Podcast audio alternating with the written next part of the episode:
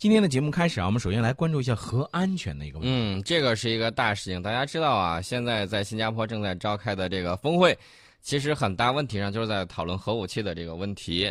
那么有一个人，他现在放出了消息，说他的这个原子核材料能够造六千枚核弹。你听到这个消息，你是怎么想的？当时就震惊了。非常震惊吧？非常震惊。这是日本媒体的报道，说美国政府于九号向日本方面提出要求，日本减少核材料布的保有量啊，这个布可以从核电站乏燃料里面分离出来，之后呢就可以作为核武器的原料。美方认为，为了保持核不扩散机制，日本应应当限制布的保有量，而这势必将对日本长期以来坚持进行不分离的这个核能政策呢造成严重的影响。大家要知道啊，这个日本呢是受过原子弹轰炸的，呃，日本呢自己声称这个无核三原则，然后说了又不拉不拉说了很多，但实际上情况呢，我们也看到了啊，美国曾经在冷战时期把这个核武器或者是这个核潜艇，最起码是带有这个东西的，部署在了日本，这是有这样方面的这个情报的。另外呢，大家也知道。前些年，日本的那个福岛核电站出事儿，哎，因为海啸然后引起的。为什么东电那个保持那个暧昧态度？有些人就分析说，这里底下可能就是它这个不分离的这种装置啊，然后有一系列的这种想法。结果呢，再加上自己拖延拖来拖去，就导致了那么个一个情况。但是大家看到东电那边，也就是哎道道歉，一鞠躬再鞠躬三鞠躬，完了这事儿就没有了，就过去了。哎呀，这个情况也只能说，这个心呢还是比较大的，但是这个实际上能否做得好，这是另外一个说。这个布呢是这在核核反应上啊，它主要的这个有效成分是同位素的布二三九。人类历史上最后一枚用于实弹的核武器，就是在日本长崎爆炸的那个胖子啊，之前是在那个广岛市小男孩胖子呢是采用了六点四公斤的武器级的布作为核装药。那么，作为核原料利用的这个布呢，主要是用于反应堆生产，或者是从这个以铀为原料的核电站产生这种伪料，就是那个乏燃料里头去提取，原理都是铀二三八，在反应之中呢，在反应堆中转化为钚二三九，这是这么样一个情况。那么，作为核武器原料的一种，这个布是受到核不扩散机制所管控的。但是日本现在这个表示说，我这个不能够搞多少呢？能够造六千枚核弹。大家想一想，这个是不是该敲打敲打它了？而且呢，我们都知道，像这么大的这个当量的话，如果一旦是用于军事用途的话，那这个非常可怕的。嗯，呃，它这个倒不是当量，而是储存的这个吨数。我知道，在制如果是按照这个军事当量来应用的话啊，呃，如果说它用于核武器制造的话，对。那么实际上，持有大量的布是日本核能的一个常态。从二十一世纪初，日本的布的存量就已经达到四十吨，啊，除了这个一零年左右啊有一度下降之外，始终保持着上升的这种趋势，啊，所以说呢，日本经济新闻就有报道说，目前日本已经积累的四十七吨的布足以制造六千枚核弹，啊，但是这个说法呢有很大的这种问题啊。首先，这些分离布的布二三九。有没有达到武器级的浓度？要需要达到百分之九十二以上。呃，另外呢，这些布也不完全储存在日本国内，有大部分是存放在海外，尤其是进行后期处理的这个法国和英国。但是日本国内存的有十吨左右的分离布，还是相当可观的。其实要搞清楚，就是为什么要存这么大的这个这个数量的这个布。啊，而且在这个时候，日本这个一般情况下，他不会公布自己的这个数量。拿这个东西说事儿的事儿，我觉得有这么几方面考虑。一方面，这个媒体呢，这个受美国的这种控制，然后把这个消息捅出来呢，意思意味着美国将要对日本动手，啊，要好好这个修理修理你。除了这个之外，还有一种可能呢，就是日本政府通过这些媒体放出来一些消息，试探一下美国的这种。呃，态度，因为大家都知道，在敏感时期出一些这种敏感的事儿，一定是有意有所指的。大家都知道，这个特金会现在正在新加坡正在召开。那么，在讨论这个核武器问题的时候，日本就说我有能够造六千枚核弹的布，你说让美国会怎么想啊？所以说呢，我觉得。如果是日本方面自己单方面放出来的消息的话，极有可能是试探一下美国的这个态度。如果你要是管不住别人，那你也就管不住我。反正我这儿东西一大堆，想弄就弄了。呃，那驻日美军是不是就可以走了？这也是日本的一种想法。那么，负责管理部的日本核能委员会呢，可能会应美国的要求，在六月内确定这个减少不保有量的这种措施。呃，极有可能是停止位于青森县的布分离工厂的这种运转，并且协调争取在六月下旬向国际原子能机构汇报确定的保有量的这种上限。这是日本的这个情况。另外一点呢，这个日本也说了啊，现在这个核电。日本核电企业以往的时候都是自己消耗自己生产的布，其他企业呢接受布可能会造成一定的这种抵触，由此而来的这个布运输也会引发这个日本民众的这种情绪，啊，最大的问题就是日本核电站重启进度停滞不前。大家要知道，这个日本由于这个福岛核电站啊事故之后，一度把它所有的这个核电站啊停了，然后后续呢一发现这个电力还是不够用，接下来它怎么折腾？我觉得还是要。提防一下，尤其是像这种军国主义想死灰复燃的这种迹象，还是有很明显的，比美俄加起来还多。你这个心思是暴露无遗的，所以说呢，这个美国自己心里头也清楚啊，分离出来的这个布，呃，不用来造核弹，那是亏本买卖，所以攒这么多啊，我估计他可能低价买走，这种可能性也比较有。别看你攒了这么多，是给别人做生产用的，啊，这个看情况吧，应该是。我估计甚至不是低价啊，极有可能让你直接交出来，运到美国去，出钱让美国人替他处理的这种可能性也比较大啊。事儿办了，钱也赚了，然后呢，该打压你也打压过了之后，呃，所以大家可以看啊，这个日本当时包括吉田茂这个首相曾经呃推测过说日本要不要拥有核武器，当时他们有一个秘密的一个调查委员会，然后呢做了一些结论说。啊，就是在上个世纪六十年代的时候，因为我们的这个核武器一试验成功，日本当时非常的惊慌。惊慌之后，他们呢在有呃，其实他从五十年代的时候就已经秘密开始进行这种调查了。最后得出的结论是在当时的国际环境之下，日本拥有核武器比不拥有核武器面临的危险会更大。所以说呢，他们选择为了日本的这种长治久安，然后没有说把这个核武器继续进行下去。但是大家都知道。一些研究啊什么之类，还是分散到了他的这个大学里头以及科研院所里面，然后呢进行这种啊保持研发的这种态势还是有的。所以说呢，我们一定要高度的警惕，像这种拥有核武器的啊，大家可能会说啊，刚才我看见那个微信上有一个朋友就说了，说这个一定啊，如果爱他就说日本造出并准备使用核武器的时候。就是他灭亡的这个时候，其实我要说的，随着我们科学技术的这种进步，尤其是军工领域啊，这个军事技术的这种进步，它即便有了，能不能发得出来，那是不可能的啊。所以说呢，能够达到这一步，那是最好的。如果说他想造，我敢肯定，包括这个美国，还有包括这个呃五个常任理事国。都会对这个事儿呢进行相应的这种反应，这是我们提到的这个日本的这个布的问题。然后我们再说一下这个美国这个情况。美国呢现在是今天上午，今天上午在新加坡举行会晤。那么今天上午的这个会晤呢，应该说是在任的朝美领导人数十年来首次会晤及握手啊，这个终于在一张这个相框里头了啊，同时出现了两个人，然后呢还握了手。那么双方呢举行这个时长计划是四十五分钟的这一对一会晤，仅有翻译在场，啊，之后呢双方要举行扩大会议，朝鲜的高官啊这个和这个美国的高官同时呢进行一个谈判。那么在握手拍照之后呢，大家也看到朝鲜最高领导人金正恩和美国总统特朗普呢来到另外一个房间，简短的与媒体会见。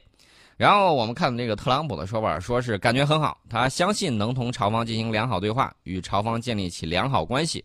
然后特朗普表示，他认为非呃这个峰会呢将非常成功，啊，这是峰会的一些情况。那么我们看到啊，这个美国有的时候呢，怎么说呢？你要注意，他最近一段的这个特点就是反反复复，然后呢反复在使用一些谈判上、商业谈判上的一些技巧。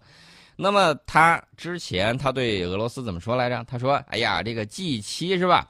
还是把俄罗斯也弄回来吧。弄回来之后，呃，这个普京是这么说的。普京大帝呢是说，呃，并不是我们退出了这个 G 七加一，而是我们去，结果呢，他们对我们进行了什么呢？进行了这种就是不搭理，然后呢，导致我们这个机制无法继续进行下去。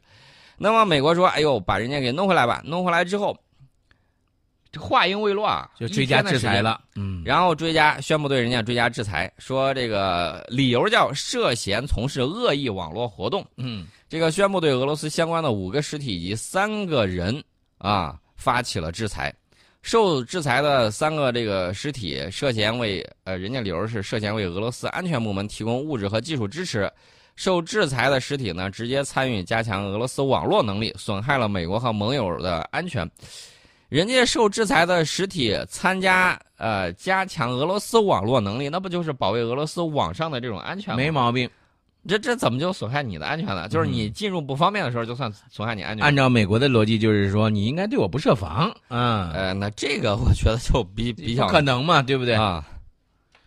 这个情况呢，实在是这个狼和小羊的这个情况。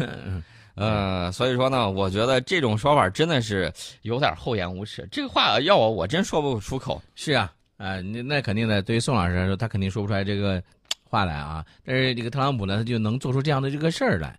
所以刚才呢，宋老师在提到了这个关于啊美国和俄罗斯的这样一个关系的时候呢，我觉得，呃，特朗普其实现在做什么，大家应该是感觉不是特别意外，因为他。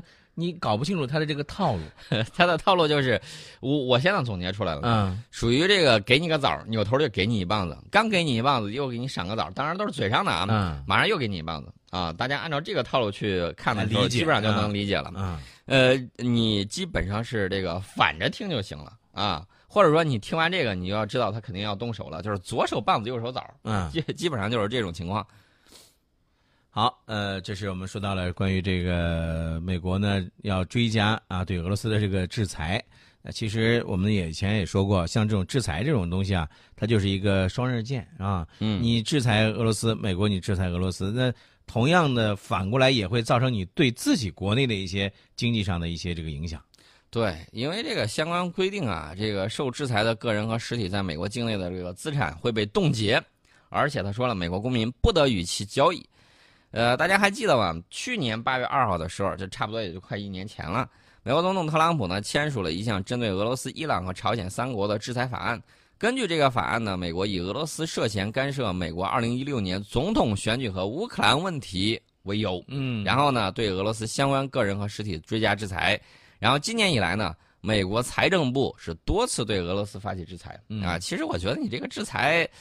好像用处不是很大啊！俄罗斯那边最起码是五照跳马照跑啊，人家没有什么特别困难的这种情况。嗯，最起码人家腾出手来，还在俄罗，还在这个叙利亚给你掰手腕。嗯，而且这个手腕子，我看现在掰的情况是，呃，好像人家那边的这个胜算更大一些，是吧？嗯嗯。那你这制裁起不了作用。反正他这个是属于损人不利己，反正跟他也没有什么关系，他跟他贸易量也小，呃，吃亏的你知道是谁吧？嗯，盟友，欧盟跟俄罗斯之间啊，他说我制裁了，你们也跟着上，跟着上了之后，结果盟友的情况就是，哎呀，这个呃，制裁，制裁，一定要制裁，嗯，也想掐一下俄罗斯。你要知道，在欧洲社会里头有一个很传统的一个观念，他老认为人家俄罗斯不够文明，嗯。啊，老觉得人家是这个卖，就是当年啊从事毛皮贸易的野蛮人，他老是有这种想法。其实大家可以看俄罗斯的这个文化也是非常灿烂的，对。而且呢，大家可以看一下，在重大的历史关头，比如说在拿破仑入侵的时候，在希特勒入侵的时候，这个俄罗斯的这个民族特性表露无遗。你换成一般的这种国家，可能就扛不住了。嗯。那换成俄罗斯呢，反而是在重压之下，这个。向心力更强，然后更加团结，然后抵御外辱，反反而是能够爆发新一轮的这种能力。对，所以说呢，大家可以看，包括俄罗斯的一些文学啊等等的这些巨著，表现出来的那种啊，整个俄罗斯民族的这种心态还是很不错的。但是呢，我们也要注意，啊，这个我们始终是以本国的国家利益为出发点，这是没错的啊，这一点大家要清楚。不管世界上哪个国家，只要遵守和平共处五项原则，只要愿意跟我们开展这种交往，啊，就正常的互惠共赢的，嗯，这个是没有问题的。但是如果说哪个国家啊，今儿挠你一下，明天弄你一刀，那不好意思啊，这个只能针尖对麦芒。我们的好客呢是只针对于朋友的，对吧？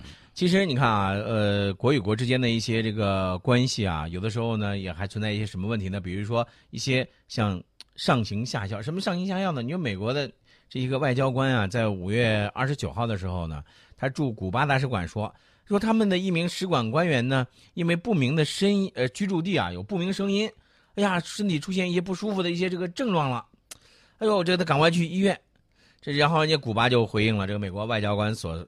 那种遭受这个叫什么声波攻击是吧？怀疑是声波攻击，然后说那我们没有查出来怪病的原因。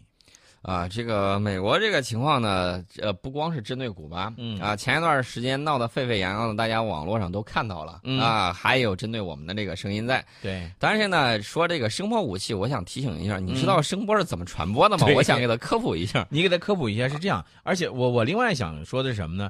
这种事情是最怎么说呢？无厘头的。什么叫无厘头啊？比如说咱俩上上着节目呢，我说宋老师，你对我进行了伤害，你对我进行了声波攻击，哎呀，你说我这会儿耳朵我受不了了，我感觉不舒服了。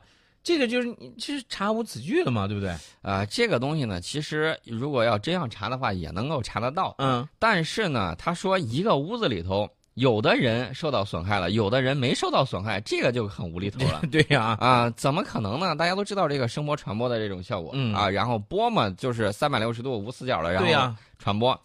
呃，到他这儿的时候，他的感觉就是，哎呦，有的人有事儿，有的人没事儿，这心理作用嘛。这这个说不过去啊。哎，其实呢，我我刚才你刚才打了个岔，这嗯种事情呢，大家可能觉得，哎呦，就是今年好像比较多，嗯呃又是古巴的，又是中国的，都啊、这个美国的这个脚本应该换一下，嗯一说都是，哎呦，他拿声波武器攻击我了，或者是他拿激光武器了，就等等，就这一类的。没没有激光武。武器，这个你想多了。嗯我想要说的是，大家可能不知道，在七十年代的时候，美国驻苏联大使馆就曾经这样攻击过苏联，说他拿声波武器攻击我了，我这样的人不明情况，然后出现了各种各样的这个呃损伤症。状啊，反正我今儿就是吃不好了，睡不香了，各种情况都有。嗯那么我想问一下，你这种情况有点儿怎么说呢？这个嗯剧本太老了，能不能换一个新鲜的？稍微懂一些历史的人，就是嗯像我这样，嗯稍微这个翻一翻历史，我就发现，你上回用这个啊，七十年代用这个啊，这二零一八年还用这个，就过去多少年了，你还这样？你这个剧本，你这剧本难道一直不变化吗？是是？这个要要变一变。嗯另外，我给大家解释一下这个原理啊，嗯声波武器现在一般情况下用于什么呢？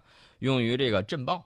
嗯啊，，用于震爆的时候，它一般是以高分贝的这种啊人耳不可接触的这种噪音，然后呢达到驱离骚乱人群的这种目的。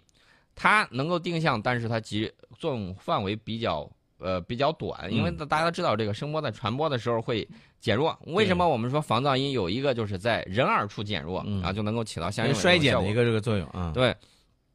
所以说呢，这个声波武器直接攻击，我个人认为我还没见过这样的技术。嗯，还有一种是什么呢？叫这个微波武器。微波武器用低频率的微波武器进行照射的时候，会有相应的这种效果这叫杀人于无形之中是吧啊吧？。但是一个屋里头也不会说有人可 happy，然后另外有一些人他没事儿。嗯这种情况我觉得也是有问题的。所以说呢，那个我想问一下，嗯，你不研究这样的武器，你怎么知道人家用这样的武器呢？对呀。